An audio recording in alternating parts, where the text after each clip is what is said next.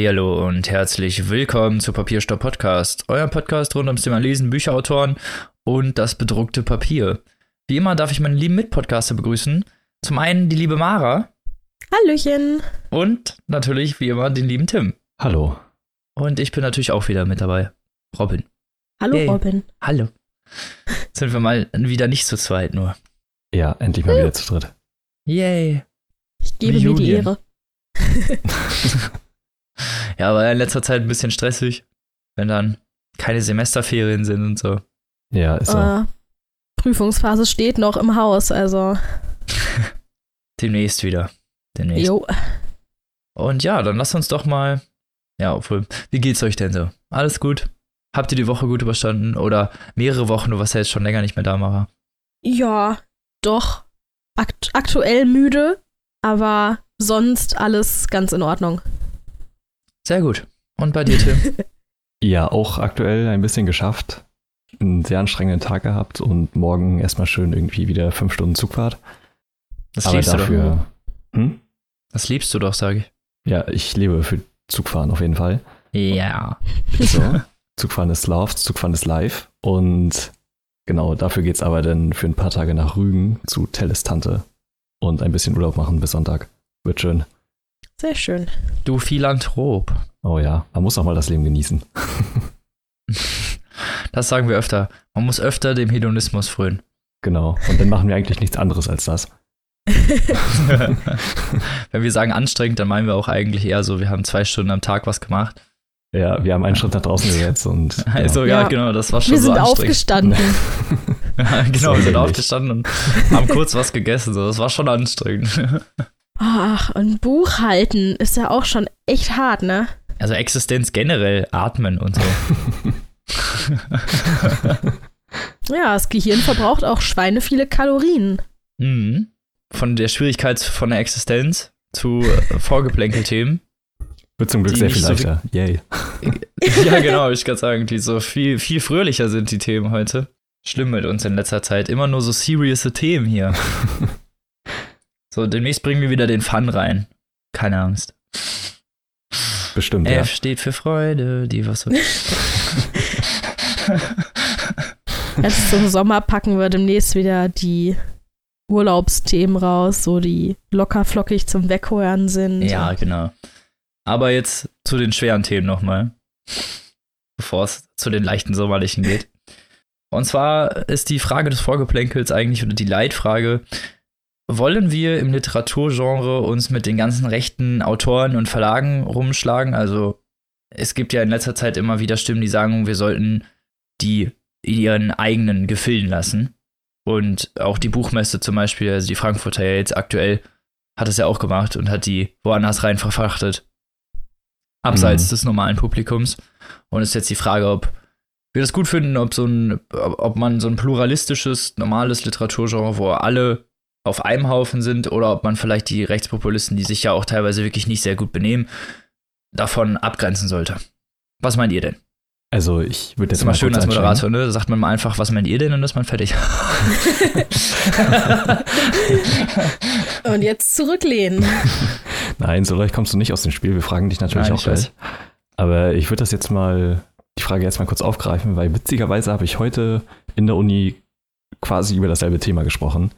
Wir haben ein sehr, schön, ein sehr schönes Seminar mündliche Kommunikation. Und wir haben ein bisschen darüber gesprochen, wie man diskutiert und über Diskussionskultur im Allgemeinen. Und unsere Gruppe hatte ein sehr schönes Zitat, an dem wir uns, denke ich, auch mal aufhängen können. Ich weiß nicht mehr genau, wer das gesagt hat, leider. Aber das Zitat war, man darf jedenfalls gegen alles sein, aber nicht gegen die Argumentation an sich.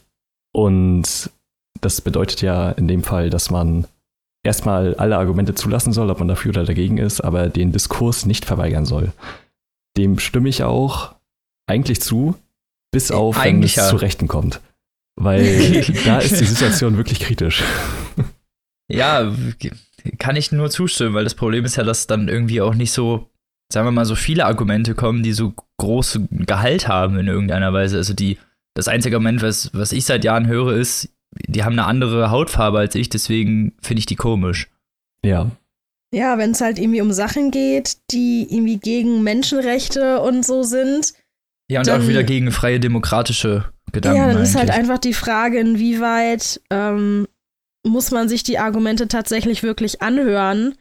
Oder ja, das ist halt. Also ich bin, schwierig. ich bin eigentlich dafür, sich die Argumente anzuhören, aber bei dem Diskurs bin ich irgendwie nicht auf der Seite, weil die Argumente anhören ist die eine Sache, dann Diskurs führen, aber vielleicht mit Argumenten, die überhaupt keinen Sinn ergeben oder die vielleicht auch völlig falsch sind, macht ja dann wiederum keinen Sinn. Für, zumindest nicht für mich als mhm. Individuum, um da, dann irgendwas aus der Diskussion mitzunehmen, weil wenn ich schon weiß, dass derjenige in Anführungsstrichen zumindest äh, für, aus meiner subjektiven Sicht heraus gesehen keine vernünftige Argumentationsstruktur bietet, lässt sich ja auch kein Diskurs führen.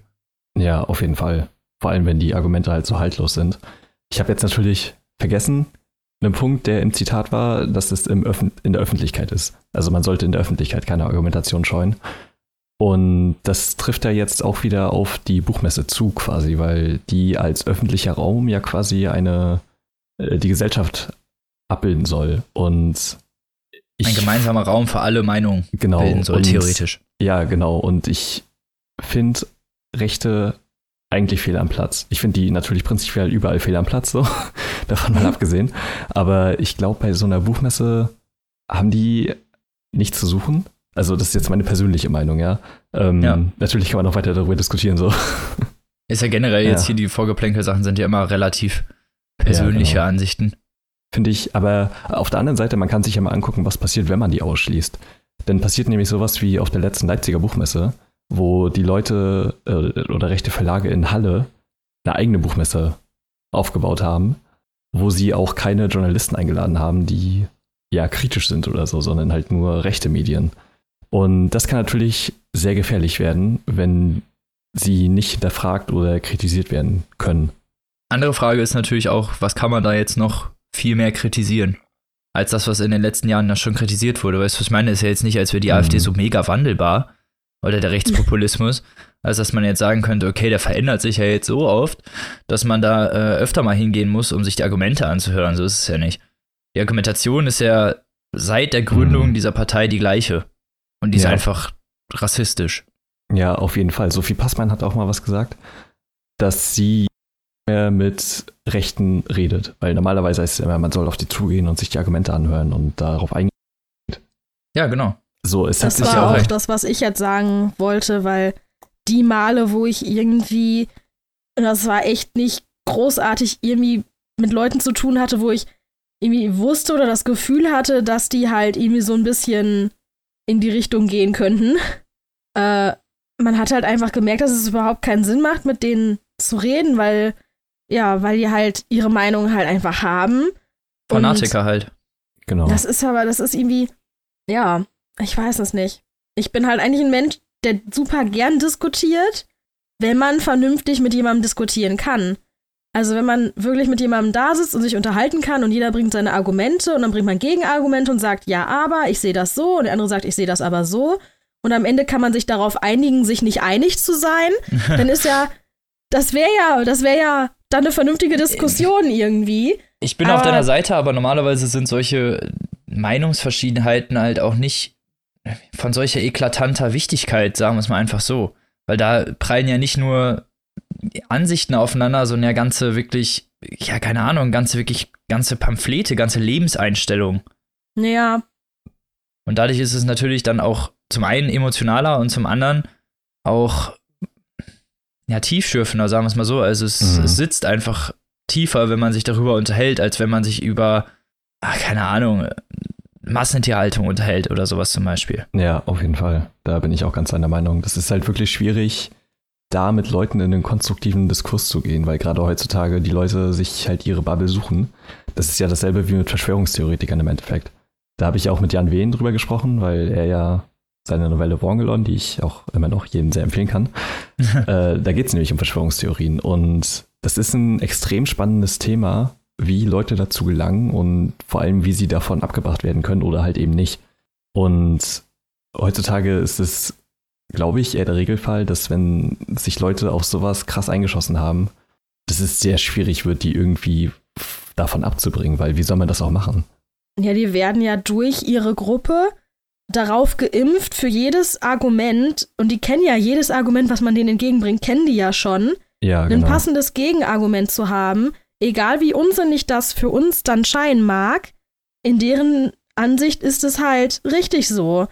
Ich finde das halt auch schwierig, irgendwie dann noch so durch die Argumente vernünftig durchzusteigen, wenn ein Großteil dieser Rechtspopulisten auch mit Fake News arbeitet oder mit irgendwelchen Daten, die in irgendeiner Weise ihren Verdreht Wünschen sind, entsprechen. Und wenn du dann halt solche Argumente hast oder beziehungsweise keine Argumente und irgendwelche Fakten halt dauernd durcheinander geworfen werden oder irgendwas falsch zitiert wird oder so, dann ist es auch schwierig, mit solchen Leuten zu diskutieren. Klar, das passiert überall, aber ich wage mal zu behaupten, dass gerade der Rechtspopulismus dafür bekannt ist, das zu machen. Jetzt gehen wir mal davon weg, sozusagen, was ist, wenn man mit solchen Leuten diskutieren muss, in Anführungsstrichelchen, ähm, wie das denn dann halt ist, wenn man halt nicht auf einer Büchermesse die sozusagen hat, sondern einfach irgendwo in einer Bücherei stehen Mhm. als Buch. Was macht man dann mit diesem Buch? Ja, das ist auch wieder eine gute Frage. Ja, es ist schwierig. Also wir nehmen da jetzt natürlich Bezug auf gewisse Autoren, deren Namen wir jetzt nicht nennen wollen, die von denen sich jetzt auch große Verlage getrennt haben wegen ihrer politischen Haltung und Äußerung. Was ich auch ähm, eine richtige Entscheidung finde, muss ich da ehrlich sagen. Das finde ich auch okay. Das ist ja auch wieder freie, freier Markt. Ja, so. genau. Wenn sich der Verlag dafür entscheidet, dass du halt nun mal einfach nicht die, ja, sagen wir mal, demokratischen Ansichten des Verlags vertrittst, dann hat er durchaus ja das Recht, sich von dir zu verabschieden. Ja. Klar, die Und das können ist sich auch ja, wieder demokratisch. Ne? können sich ja aussuchen, wen sie vertreten wollen und wen nicht. Ja, eben. Und da finde ich sowas auch voll okay. Frage ist halt, ob solche Bücher dann überhaupt im normalen Laden noch stehen sollen. Ich finde, also generell kann sich, kann sich ja jeder Bücherladen selber entscheiden, welche Bücher er sich ins Regal stellt und welche nicht. Andererseits denke ich mir halt, in einem Buchladen, in dem, keine Ahnung, ausstaffiert irgendwo das Thilo Sarrazin-Buch rumsteht, genau das gleiche wie Mhm. bei Kiosken, die überall kompakt rumstehen haben, so, da weiß ich dann halt auch ungefähr, wie die Gesinnung des Verkäufers sein muss. Und in dem Fall kann ich mir dann vielleicht auch überlegen, in einen anderen Laden zu gehen, ne? Ja, Ja, ich, was ich mir gerade überlegt habe, ist, was wohl passieren würde, wenn man wirklich sagt, in so einem, in Anführungsstrichen, normalen Bücherladen dürfen so eine Bücher nicht ausgestellt werden. Dann müsste es dann ja spezielle Bücherläden geben, wo nur sowas ja, dann ausstellt und dann schiebt man das irgendwie in so eine Art, ja, in so eine Ecke irgendwie, weiß ich nicht, so hinter, wieder, wieder so hinter Vorhänge und es ist dann wieder so, ja. Aber ist das nicht dann, genau ein großer Teil der, dieses Rechtspopulismus, dass er so konservativ und so bürgerlich wird? ja, heutzutage Aber- auf jeden Fall. Ich finde äh, die Sache, die du gesagt hast, Mara, wollte ich auch gerade drauf eingehen tatsächlich. ähm, das ist ja ähnlich wie die Situation in, auf der Buchmesse. Also, dass die Rechten halt ihre eigene Buchmesse stattdessen machen einfach. Ja, genau. Und das ist halt wirklich gefährlich, weil ich der Meinung bin, dass man die nicht einfach so ihr eigenes Ding machen lassen kann. Weil die werden, die Weiß ich nicht, also ich, ich sich sag's halt ganz ehrlich, ich find's drin. besser, wenn sie auf ihrer Halle-Buchmesse stehen und da, ist- wo seid ihr Silvester schreien, als auf der Buchmesse, wo ich bin. ja, ey, sag ich ganz Das ehrlich. ist wahr.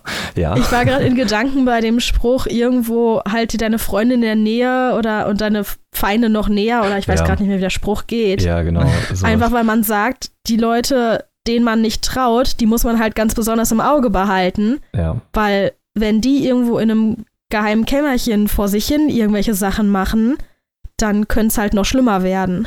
ja, man muss die eigentlich so häufig wie möglich aus ihrer eigenen Bubble rausholen und mit irgendwie einem Batzen Realität konfrontieren. Und Ja. das ist heutzutage wirklich extrem schwierig, wenn jeder einfach seine eigene Nische haben kann, sich jeder eigene Leute suchen kann, bei denen er sich bestätigt fühlt und man sollte eigentlich jede Chance dafür nutzen. Ich finde die Frage allerdings auch schwierig, wie man als normale Buchhandlung damit umgehen sollte. Vor allem, wenn sich die Bücher halt auch verkaufen.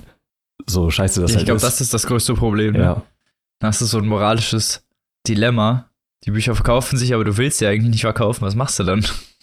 Ja, ich finde da ehrlich gesagt Moral wichtiger als die freie Marktwirtschaft irgendwie. Finde ich allerdings auch.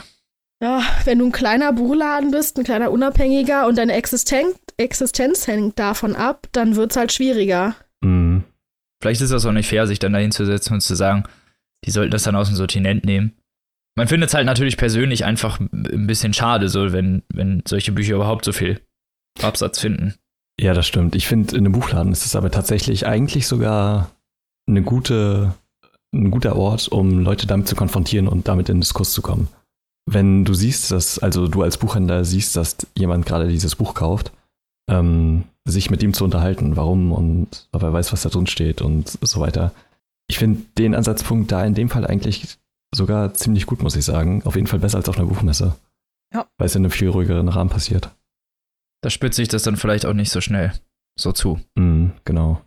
Ja, aber generell kann man natürlich sagen, es ist einerseits natürlich irgendwie schade, wenn man so viele Bücher lesen muss und sowas sich angucken muss. Andererseits muss man das halt irgendwie als Demokratie auch abkönnen, ne? Vielleicht. Ja, auf jeden Fall. Ja so ist halt die Frage, wie, wie doll man Intoleranz tolerieren will. Ja, genau. Ist dann halt die Frage. Ich würde halt einfach dann nur zusehen bei solchen Verlegen, dass vielleicht einfach kein ja, volksverhetzender, äh, überkandidelter, ja, wohl kannst du auch nicht machen, ne? Ja. ja das stimmt. Ich glaube, da lässt sich schwierig drauf achten. Mhm. Schwieriges Thema. Wir sind ja sehr ambivalent, wie man genau. merkt. Aber ihr könnt uns ja mal schreiben, was ihr da vielleicht zu denkt. Auf jeden Fall. Wenn ihr Lust habt. Ich denke, als Fazit können wir sagen, fick AfD. Nazis raus. Ja. Yep. Schön. Eure Springerstiefel sehen sich nur nach Liebe. so nämlich, ja. Genau. Und dann kommen wir auch schon zum ersten Buch. Woo. Das die Mara vorstellt. Genau. Ich mach den Anfang. Ähm, ja, ich habe ein Rezensionsexemplar mitgebracht. Und zwar The Girl Before. Sie war wie du und jetzt ist sie tot. Von J.P. Delaney. Das ist ein ähm, Thriller laut Buchcover. Ich weiß nicht, Hört ob sich schon sehr Thriller-mäßig an. Ja, ich weiß auch nicht, ob es nicht. Also, es ist auch so ein bisschen Psycho. Ich weiß nicht, also es steht Thriller drauf, aber vielleicht ist es mit so einem kleinen Psycho vor dem Thriller. in, in Klammern. Genau. Okay. Fragezeichen. Fra Fragezeichen. Psycho-Thriller? Oh. Psycho-Thriller. Fragezeichen. Fragezeichen, Ausrufezeichen. Ah, ja. okay, jetzt hören wir auf. das kostet 10 Euro und ist 2018 erschienen und hat 416 Seiten und kommt aus dem Haus Penguin. Ja, damit habe ich das Langweilige abgehakt. Und Einmal zu Anfang, ne? Genau, und kommen jetzt zum Inhalt. Die das Buch ist im Prinzip so aus der Sicht von zwei Hauptpersonen geschrieben und das wechselt sich immer so ein bisschen ab, wer gerade erzählt. Und es geht einmal um Emma, die ist mit ihrem Freund auf der Suche nach einer neuen Wohnung, weil in ihrer alten eingebrochen wurde, während Emma zu Hause war. Und deswegen fühlt sie sich da überhaupt nicht mehr sicher. Und, ist denn irgendwas äh, passiert? Ähm, ja, Achso. Ähm. oh, Spoilerfrage. genau, Spoilerfrage. Ähm, auf jeden Fall war sie zu Hause, als eingebrochen wurde und sie fühlt sich nicht mehr sicher. Lassen wir es mal dabei. Okay. Und ähm, ja, genau, das Budget von denen ist jetzt nicht so mega groß. Vor allen Dingen dafür, dass Emma halt ziemlich Ansprüche hat. Besonders eben an die Sicherheit und äh, an die Wohngegend, wo die Wohnung liegt. Eben wegen dem Einbruch, den sie noch so im Kopf hat. Und nachdem die Kann ewig nichts gefunden haben, ja, nachdem die ewig nichts gefunden haben, hat ihr Makler dann so mehr aus Verzweiflung äh, dann ja so eine Art ja, Geheimtipp aus dem Ärmel gezogen äh, und hat den dann ein super wunderschönes, hochmodernes, minimalistisch eingerichtetes Haus mit super tollen Sicherheitsvorkehrungen, was auch noch in einer guten Gegend liegt, gezeigt. Und äh, das war auch total günstig. Und äh, ja, wie man sich schon denkt, könnte es dann da vielleicht auch einen Haken geben. Nee. Und äh, ja, doch. Stellt euch das mal in Münster vor. Nicht zu glauben. ähm, Hier gibt es gar keine Wohnung, das ist ein Mythos. Das Ding mit diesem Haus ist nämlich, äh, dass der Vermieter so ein bisschen Ansprüche hat an die Mieter. Die müssen sich nämlich, wenn sie denn dann überhaupt als Mieter akzeptiert werden, dann muss man sich nämlich erst bewerben mit einem ziemlich langen Fragebogen mit ziemlich merkwürdigen Fragen drin. Äh, da muss man sich, wenn da man den dann ja schon mega Bock da zu wohnen. Ja. so eine Fragen wie, ähm, keine Ahnung, wenn deine beste Freundin dir erzählen würde, sie hätte vor 20 Jahren mal irgendwie irgendwas geklaut, würdest du dich dann verpflichtet fühlen, das zur Anzeige zu bringen oder nicht? Oder würdest du dann noch mit der befreundet sein oder würdest du den Kontakt abbrechen? Und auch okay. so eine moralischen Fragen irgendwie, sowas, so moralische Dilemmata oder so. Also ganz komische Sachen. Spielst du Turing-Test mit denen, ob das keine Roboter sind? Ja, ich weiß nicht, so ganz komisch, wo man sich fragt, wofür muss das ein Vermieter wissen? Und ja, auf jeden Fall, äh, wenn man das dann, dann geschafft hat und tatsächlich angenommen wurde, dann muss man sich an eine unmenschlich erscheinende Liste von Regeln halten. Ähm, sowas wie, dass keinerlei Deko aufgestellt werden darf und auch sonst darf am Gebäude nichts verändert werden. Klingt wie ein Schrebergarten. ja, minimalistisch eingerichtet mit einer Treppe ohne Geländer, keine Deko, alles irgendwie so. Ja, das ist aber nicht safe. Nee. Ohne Geländer. Definitiv nicht. TÜV ähm, not approved. extrem minimalistisch halt eingerichtet. Kinder und Haustiere kannst du auch vergessen. Es darf niemals dreckiges Geschirr rumliegen. Auch keine Zeitschriften oder Bücher. Ähm, also wirklich sehr beschränktes Leben dann da. Aber Emma und ihr Freund äh, halt aus der Not raus gucken sich das an. Und weil und sie so hohe Ansprüche hat. Und weil sie so hohe Ansprüche hat. Und aus irgendeinem Grund fühlt sie sich halt auch tatsächlich zu diesem Haus hingezogen. Ähm, weil es halt ihr auch, es ihr halt extrem sicher erscheint und es ist halt groß und modern und in einer guten Gegend und ja, Emma hatte halt Bock drauf, ihr Freund nicht so, aber irgendwie hat sie Kann dann die Hosen gar nicht verstehen, an. warum nicht. genau. Und dann bewerben die sich und werden angenommen und ziehen da ein. Mhm. Mhm. Dann gibt es noch die zweite Hauptperson, nämlich Jane. Und Jane ist so ein bisschen in einer ähnlichen Situation, die braucht auch einen Neuanfang. Aber aus einem ganz anderen Grund. Die hatte nämlich eine Totgeburt. Ja, nachdem die eine Affäre mit einem Kerl hatte und dann daraus das Kind entstanden ist.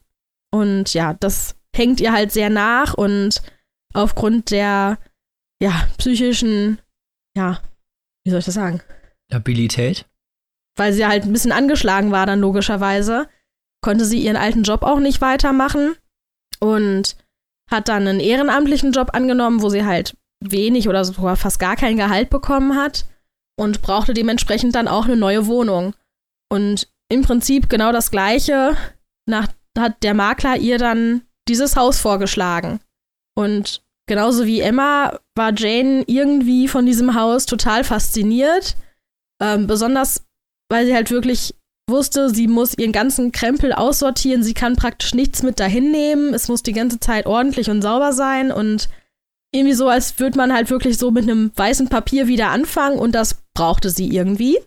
Und ja, dann durchläuft Jane halt genau den gleichen Prozess mit dem Bewerben und wurde dann auch angenommen und erfährt dann aber irgendwie auch relativ schnell von ihrer Vormieterin, nämlich der Emma, und dass die in dem Haus verstorben ist.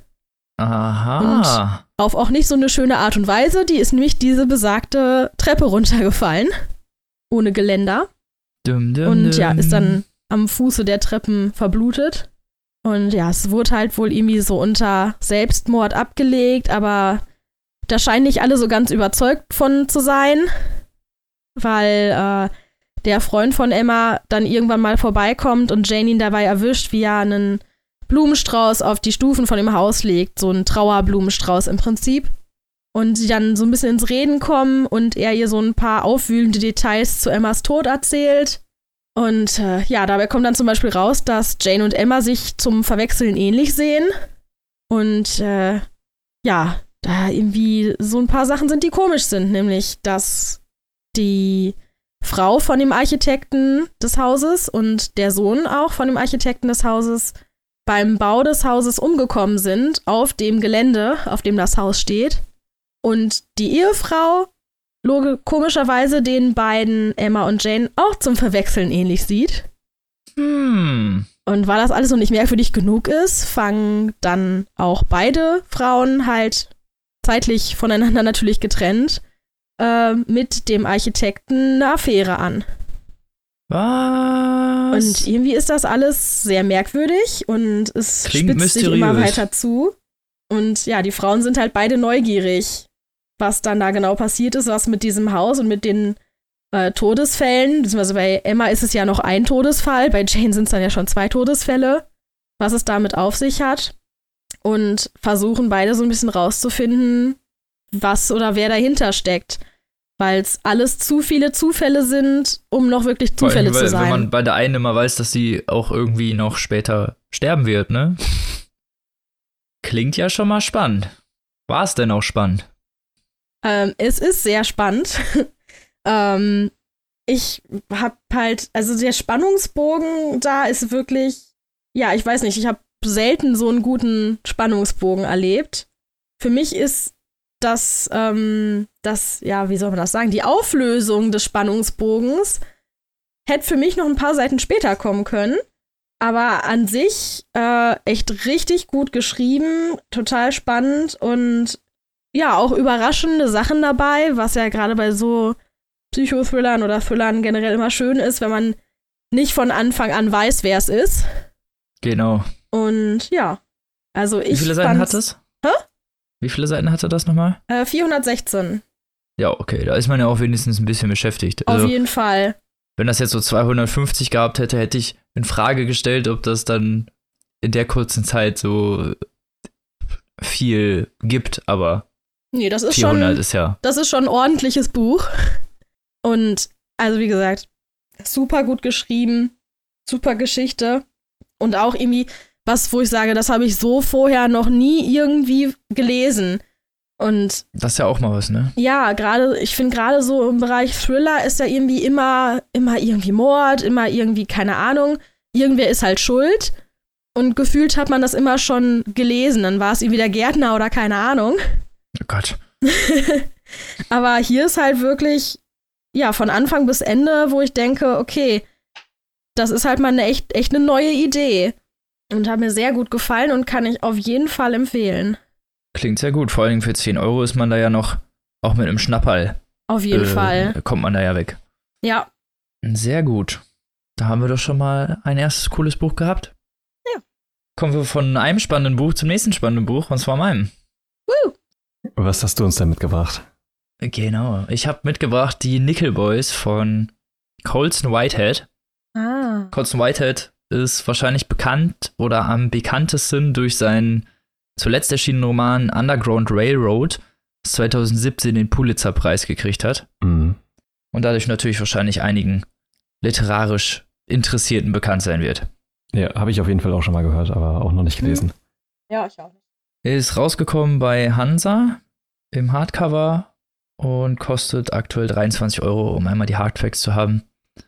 Und bevor ich mit dem Buch loslege, einmal ganz kurz zur Veröffentlichung. Und zwar ist das von Hansa jetzt das erste Buch, das auch ohne Plastik veröffentlicht wird. Sehr gut. Ja, sehr schön. Auf jeden Fall. Ja, und da die, sagt man ja nicht nein. Genau, und die haben sich ja auch einen kleinen Kniff überlegt mit dem Umschlag. Genau. Das ist nämlich so ein Kombi-Umschlag, der, wenn er ausgeliefert wird, übereinander klebt und dann kann man den Bund hinten so lösen und ähm, später vorne wieder reinstecken. Also ist so ein Hybrid-Ding. Genau. Ist ganz cool gemacht. Sehr coole Lösung. Muss man mal einmal sehen, um mhm. zu verstehen, glaube ich, was ich meine. Aber ja, ohne Plastik kann man sich nicht unbedingt beschweren. Ja, weiter so, Hansa. Genau.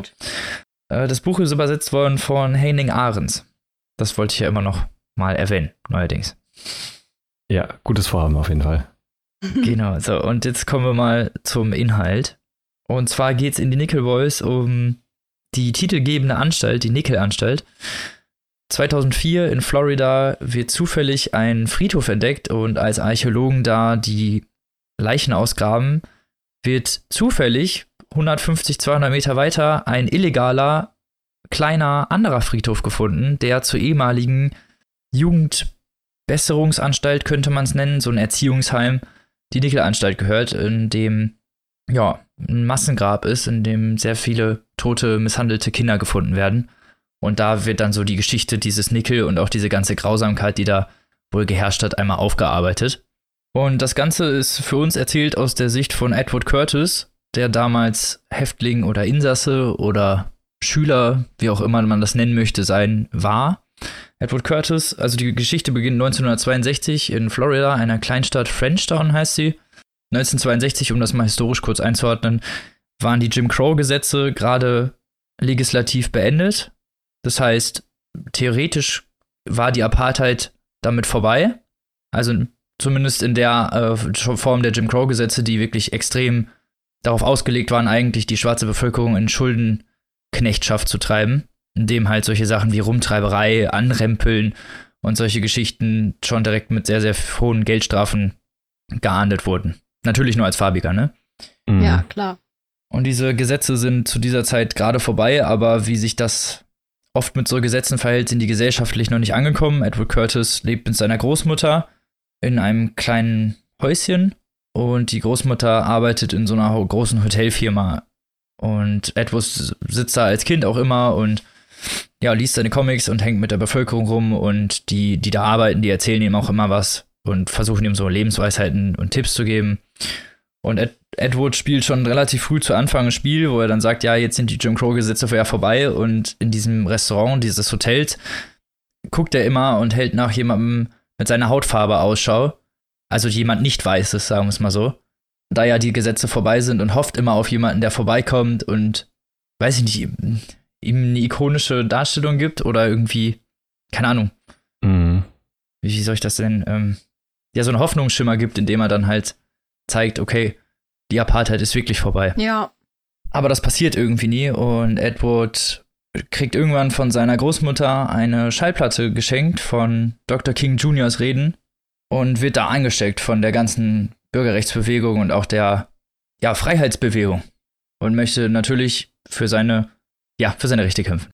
Um das zu machen, nimmt er dann auch an so friedlichen Demonstrationen teil, um ja so Sit-ins eigentlich, um zu erreichen, dass Schwarze in Restaurants bedient werden oder in bestimmten Kinos oder ja, setzen einfach Frieden mit friedlichem Protest ihre Forderungen durch. Und daran beteiligt sich Edward, obwohl seine Großmutter das nicht so gut leiden kann. Die ist nämlich, die möchte lieber unterm Radar fliegen und kennt halt auch noch diese ganze Oppression und weiß, dass es sich dann teilweise besser leben lässt, indem man einfach den Ball flach hält. Ja, verständlich, wenn man so aufgewachsen ist. Genau, wollte ich gerade sagen. Also da kann man es ja nicht unbedingt kritisieren. Zumindest nicht mit dem Kontext, wo man dann weiß, in welchen Zeiten die Großmutter aufgewachsen ist. Aber Edward lässt sich davon nicht abbringen und er ist auch in der Schule sehr gut. Das heißt, er kann schon, obwohl er noch nicht das College besucht und noch zur Highschool geht, schon College-Kurse besuchen. So gut ist er und kriegt halt auch in Stipendien in Aussicht gestellt und sowas. Und natürlich nur auf farbigen College ist das klar. Aber er darf natürlich schon an College-Kursen teilnehmen. Ist natürlich ein krasser Fortschritt auch und natürlich auch für ihn was Tolles, worauf er sich freut. Und bevor er diese College-Kurse besuchen kann, möchte er nochmal bei irgendeiner Demonstration mitmachen. Ich weiß leider nicht mehr genau wo. Und um da hinzukommen, steigt, fährt er per Anhalter. Okay. Und jemand nimmt mit ihm mit, ein junger Typ namens Rory, ist auch ganz nett, bietet ihm irgendwie einen Snack an und ist halt auch relativ gesprächig und einfach ein freundlicher Typ. Die werden, werden aber kurze Zeit später auf der Landstraße angehalten, wo sich dann herausstellt, dass Rory das Auto, mit dem die beiden fahren, geklaut hat. Ja. Machen wir es kurz, obwohl Rory zugibt, dass Edward damit überhaupt nichts zu tun hatte und auch trotz seiner klaren eigentlich Unschuld so, wird Edward zu dieser Besserungsanstalt verknackt weil er ist ja außer Rand und Band gebraten, obwohl er ja eigentlich nichts gemacht hat. Mhm. Aber so wurde halt damals mit Leuten umgegangen. Ja. Wer die nicht gespurt haben. Und so gerät er in diese Nickelanstalt, die ja von außen, als er da ankommt, erstmal gar nicht so schlimm wirkt. Also es ist kein Zaun, es ist kein, kein Gitter überall. Also es ist eigentlich, so wie er es zumindest beschreibt, relativ idyllisch fast. Also zumindest für so ein Internat, das eigentlich eine Besserungsanstalt ist. Aber genau diese Idylle trügt natürlich sehr krass und das findet Edward auch sehr, sehr schnell heraus. Zum einen werden ihm natürlich alle seine persönlichen Kleidungen entzogen und er wird, auch da gibt es ein Haus für die Farbigen, die im Gegensatz zum Haus der Weißen äh, schlechteres Essen, die abgetrageneren Klamotten und generell viel schlechtere Lebensumstände haben. Auch so ein Ding, was natürlich auch immer wieder durch das Buch durchscheint, dieser Rassismus. Diese dauerhafte, schlechtere miesere Behandlung, selbst in solchen Zeiten oder an sich, selbst an solchen Orten, wo sowieso schon eigentlich völlige Inhumanisierung jeglicher Art herrscht, mhm. schaffen wird es dann trotzdem noch geschafft, so die schwarze Bevölkerung noch mal weiter zu degradieren, was wirklich ja widerwärtig zu lesen ist irgendwie. Macht einen irgendwie wirklich sehr wütend. Und ja, was soll ich sagen? Da arbeitet ein Aufseher namens Spencer, der sehr gerne seine masochistischen Charakterzüge an den Kindern auslässt und wenn die nicht spuren, und irgendwas passiert, dann werden die auch nicht tagsüber verprügelt, sondern dann kommen die nachts mit einem Van und holen die ab und stecken die in einen kleinen weißen Schuppen. Und in diesem Schuppen werden die dann so lange mit einem Leberriemen verprügelt, bis sie zur Besinnung gekommen sind oder notfalls tot. Mhm. Und wie sich Edward in dieser Besserungsanstalt macht, ob er es da rausschafft und was da alles noch so passiert, das müsst ihr dann selbst lesen. Da will ich gar nicht mehr so viel zu erzählen. Das Ganze ist, obwohl es wirklich eine sehr düstere und ja, schlimme historische Zeit beleuchtet, in, in einer relativ nüchternen, fast apathischen Sprache geschrieben, die diesen Schock und dieses tiefsitzende Trauma irgendwie sehr gut einfängt, meiner Meinung nach. Gerade dadurch, dass es nicht so effektheischerisch damit arbeitet und auch selbst auch diese, ja, diese kleinen rassistischen Sachen, dieses kleine, du bist weniger wert, du bist immer weniger wert, die ganze Zeit, das wird schon fast, ja, peripher im Buch mit einfließen geflossen, so dass man halt schon, also so dass man das Gefühl bekommt, dass Edward das einfach schon gewohnt ist. Und das fand ich halt einfach einen sehr, also für mich persönlich sehr, sehr tief sitzenden, hat mich tief getroffen. So. Mhm. Einfach weil dann so in dieser, in dieser eindeutigen Klarheit irgendwie sehr gut präsentiert wird, wie das überhaupt ist. Auch so die ganze Zeit immer wieder degradiert zu werden.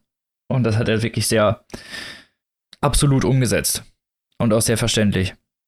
Die Narrative ist dabei relativ fluent. Also es geht wirklich sehr, sehr schnell voran. Teilweise werden Wochen übersprungen oder Tage, in denen nicht wirklich was Wichtiges passiert. Andererseits wird immer wieder dann in die Zukunft geguckt, also in die Gegenwart, weil das Ganze wird ja aus der Retrospektive erzählt.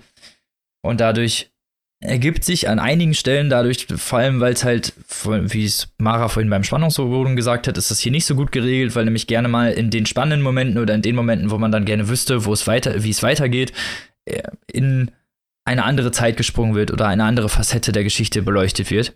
Der Charakter ist immer der gleiche, aber die Zeit nicht immer.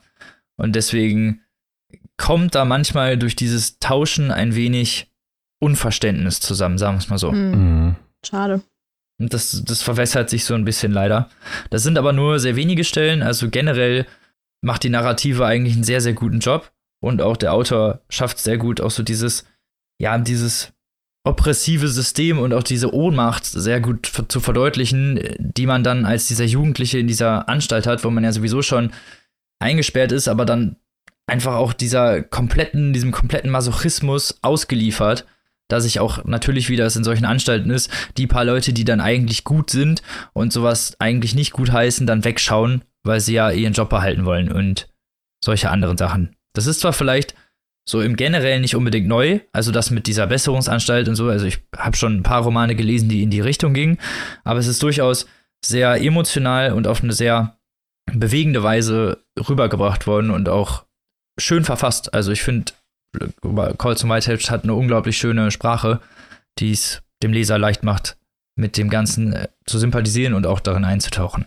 Genau. Und als letzten Punkt sehr gut fand ich auch das Charaktergeflecht, vor allen Dingen die Freundschaften, die da irgendwann noch entstehen und auch so diese Ambivalenz, die bei den Jungs entsteht zwischen diesem System, zwischen ihren eigenen Freunden, zwischen soll ich weglaufen, soll ich lieber hier bleiben.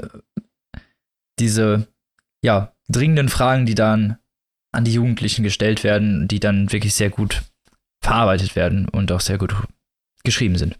Ich kann das Buch nur wärmstens empfehlen. Mir hat sehr gut gefallen, bis auf diese kleinen narrativen Schwächen zwischenzeitlich. Da kann man auch durchaus drüber hinwegsehen. Und sonst liest sich das Buch sehr gut. Es sind nur 223 Seiten, das heißt, man ist natürlich auch sehr, sehr schnell durch. Mhm. Und genau, wie ich vorhin gesagt habe, schon bei Hansa erschienen, kostet 23 Euro im Hardcover momentan. Ich habe es als Rezensionsexemplar gekriegt. Vielen Dank nochmal an der Stelle. Und damit übergebe ich an Tim und sein tolles Buch. Ja, ich habe mal wieder ein Sachbuch gelesen. Ich habe gar nichts zu meinem Buch gesagt. Nee, Spaß. ja, dein Buch klingt richtig gut. Das hat mich tatsächlich an eine Kursgeschichte erinnert, die ich mal für die Uni lesen musste. Unearthed von Alicia Elliott, wen es interessiert. Da geht es um die Auswirkungen von Residential Schools. Das waren so Schulen in Kanada, wo die Ureinwohner hingeschickt wurden, damit sie die westliche Kultur beherbergen, genau, und sind am Ende mhm. komplett verstört rausgekommen, unfähig in jeglicher Gesellschaft zu leben und auch zu Hunderttausenden gestorben.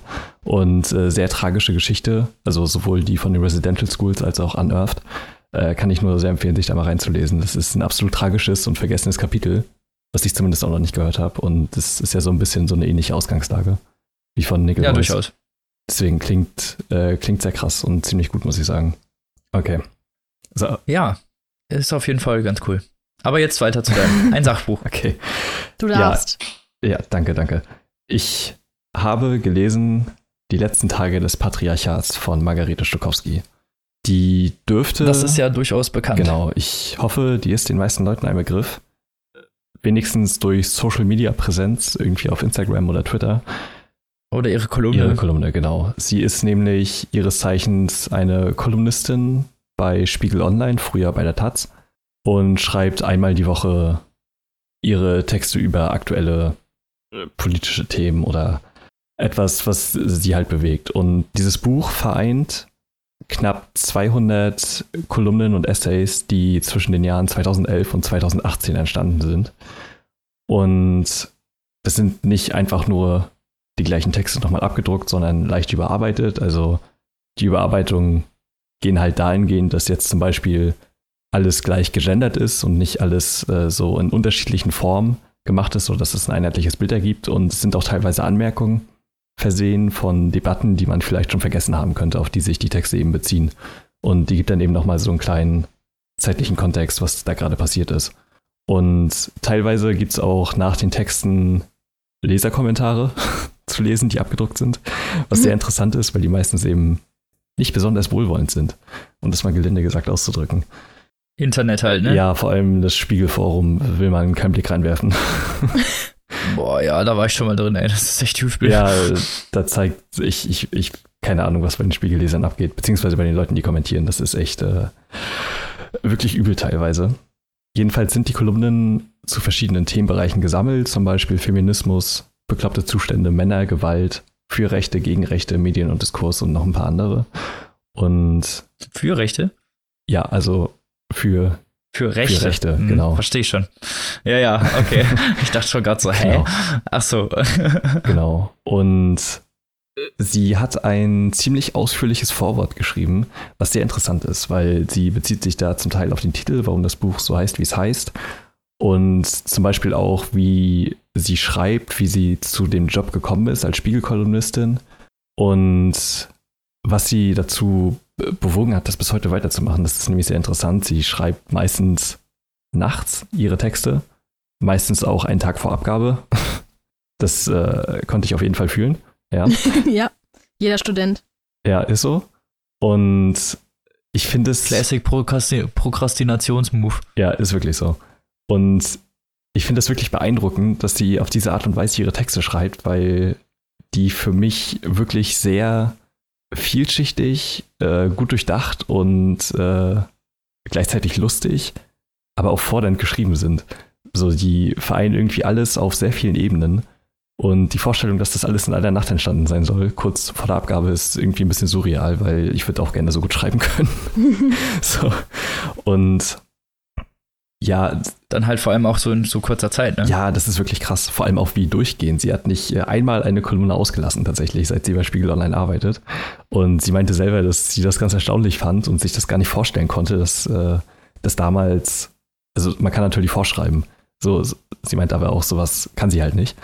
Und äh, ist krass, dass das in. Vor allem ihre Kolumne bezieht sich auch immer auf sehr, sehr aktuelle genau, genau. Thematiken.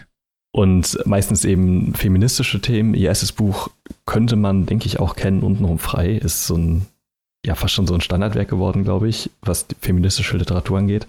Selber noch nicht gelesen, ja. aber ähm, steht auch noch auf meiner Liste.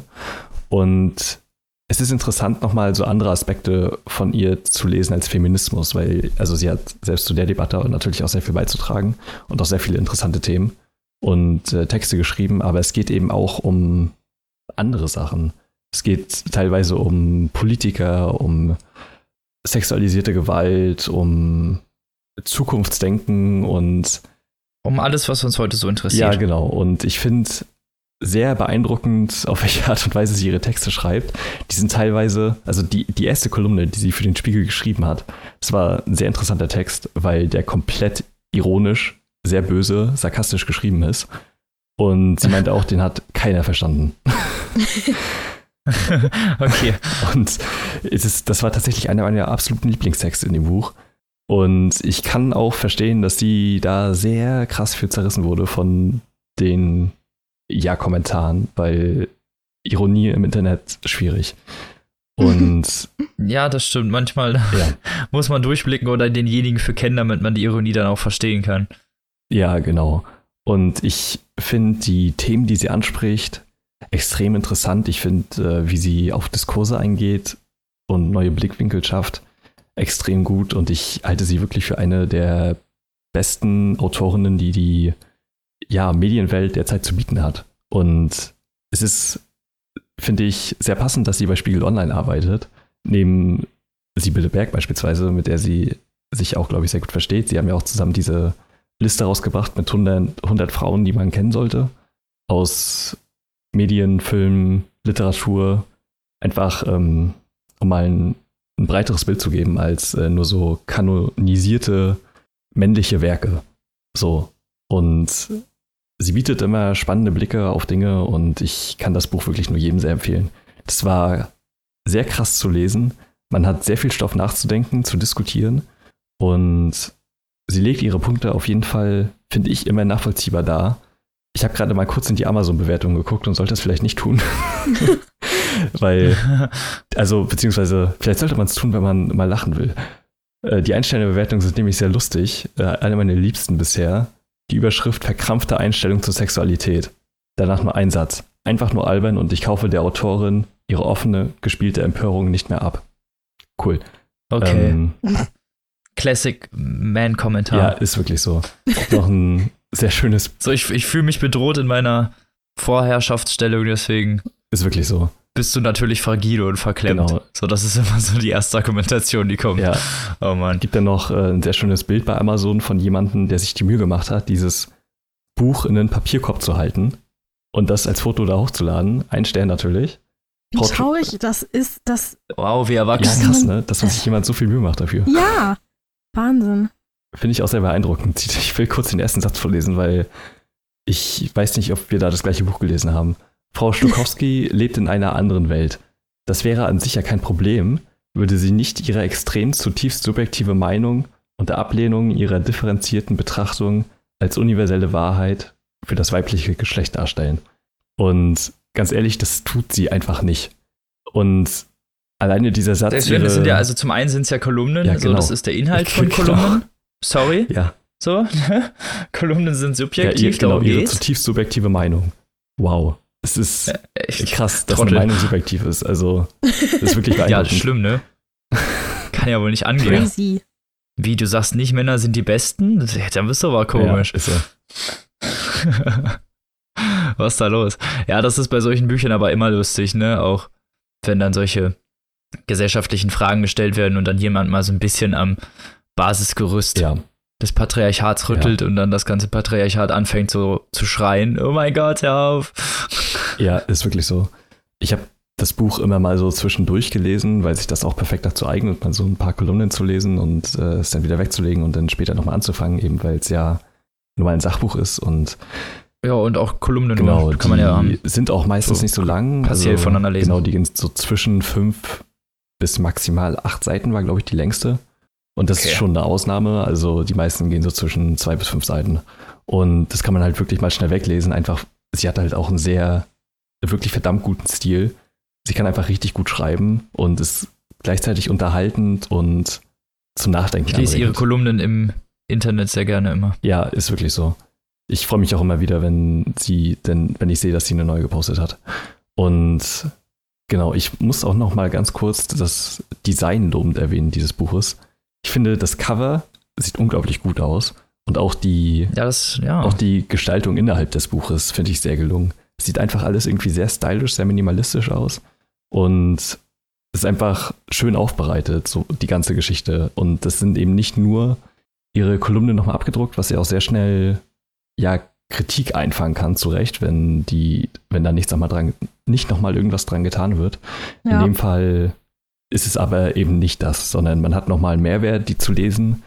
Und man hat die eben auch gebündelt in verschiedenen, in verschiedene Themenbereiche und von ihr ausgewählt. Und ja, ist eben, genau, ist eben nochmal ein Mehrwert, den man hat, selbst wenn man die vielleicht schon kennt oder ich meine, in den meisten Fällen ist es halt auch schon lange her. Die versammelt halt auch schon Texte der letzten acht Jahre, was schon wirklich eine ganze Zeit ist. Boah, krass. Ja. Genau. Schon sehr lange Kolumnistin. Ja, auf jeden Fall. Ich kann auch nur empfehlen, sie mal live zu sehen, wenn man mal die Chance dazu hat. Ich habe sie nämlich gesehen, weil sie Moderatorin war bei der Lesung von Julia Becker. Es war gleich, äh, es war ein fantastischer Abend, wie man sich vorstellen kann. Doppelaufgebot. Ja, ist wirklich so. und äh, es hat mich sehr gefreut, sie auch live zu sehen, weil äh, sie auch eine sehr interessante Person ist und man ihr einfach gerne zuhört bei dem, was sie zu sagen hat. Genau. Das Buch hat 320 Seiten bei Rowold erschienen und kostet als gebundenes Buch 20 Euro. Ich kann das auch nur sehr empfehlen. Ich mag äh, sehr, wie das gestaltet ist und äh, die Art und Weise, wie das halt gebunden ist. Das Buch kommt aber auch Ende des Jahres im Dezember als Taschenbuch raus für 12 Euro, falls man also ah. nachwarten will. Na gut. Genau. Ist ja jetzt auch nicht mehr so lange hin, aber ja. wie du schon gesagt hast, das Buch ist natürlich schon sehr schön. Ja. Ich glaube, da werde ich mir dann doch demnächst mal unten oben frei vornehmen. Ja. Weil das steht schon länger auf meiner Liste und da würde es jetzt ja Themen mit Spaß. Ja, Dito. Das hast du mich angefixt, Tim. Ich bin halt eigentlich auch gar kein Sachbuch-Fan und ich weiß nicht, ob ich jemals in meinem Leben eine Kolumne gelesen habe. ah, ähm, okay. Ähm, aber es klingt halt auf jeden Fall echt ganz gut. Also, ich weiß nicht, sonst müsst ihr mir mal irgendwie da was weiterleiten oder so, dass ich mir das auch mal angucken kann. Ja, wir können dir natürlich gleich mal ihre neue Kolumne zeigen, die sie heute veröffentlicht hat. Ja, klingt gut. ja. Genau. Ja, kann man nur empfehlen auf jeden Fall. Ja, großartiges Buch. Und dann stellen wir demnächst mal untenrum frei vor. Genau. Und diskutieren mal ein wenig. Ja, wird schön. Ich kann es wirklich nur sehr empfehlen. Ja, dann hatten wir dieses Mal wieder drei tolle Bücher dabei. Sehr gut. Keine Einschränkungen und so. Ist doch super. Ja, muss auch mal sein. Fast perfekt. Als hätten wir es geplant. So, und natürlich äh, danke für das Rezensionsexemplar an der Stelle an den Rowold Verlag. Fast vergessen. Oh. Uh. Ja. Das war ein close ja. one. nee, aber gut. Super. Dann bleibt uns ja eigentlich nicht mehr so viel zu sagen, außer vielen Dank fürs Zuhören. Ich hoffe, euch haben die Bücher gefallen. Wie immer gilt natürlich, falls ihr eins der Bücher toll fandet, würden wir uns natürlich freuen, wenn ihr das über die Affiliate-Links von uns kauft geht auch nur lokal und nachhaltig. Von daher, alles cool. Ja, so sollte es sein. ja, genau. Und dann wünschen wir euch eine tolle Woche. Eine warme Woche wahrscheinlich. Und hören uns nächste Woche wieder. Mit wahrscheinlich drei tollen Büchern wieder. Bestimmt. Gehe ich mal stark von aus. Und bis dahin, lest was Gutes und tschüssi. Tschüss.